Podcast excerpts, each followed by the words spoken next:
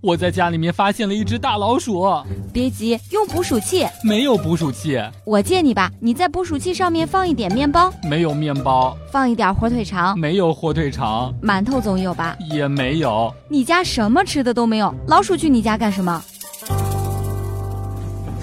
像不像有你？那些嘴上说着视金钱如粪土的人，心里面都住着一只屎壳郎。曾经天真的以为指纹真的很安全，直到有一天我喝醉了，女朋友拿着我的手解锁了我的手机，多么痛的领悟！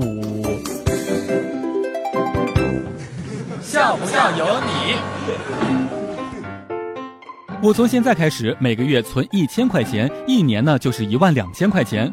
按照我活七十岁，还可以存四十年的时间，一共是四十八万块钱。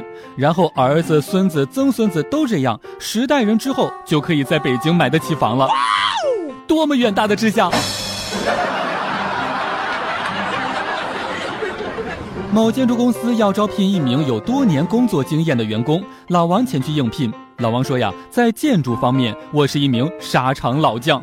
招聘人员说：“能说的具体一点吗？”老王继续回答：“多年以来呀，我一直都在工地上面负责筛沙子。”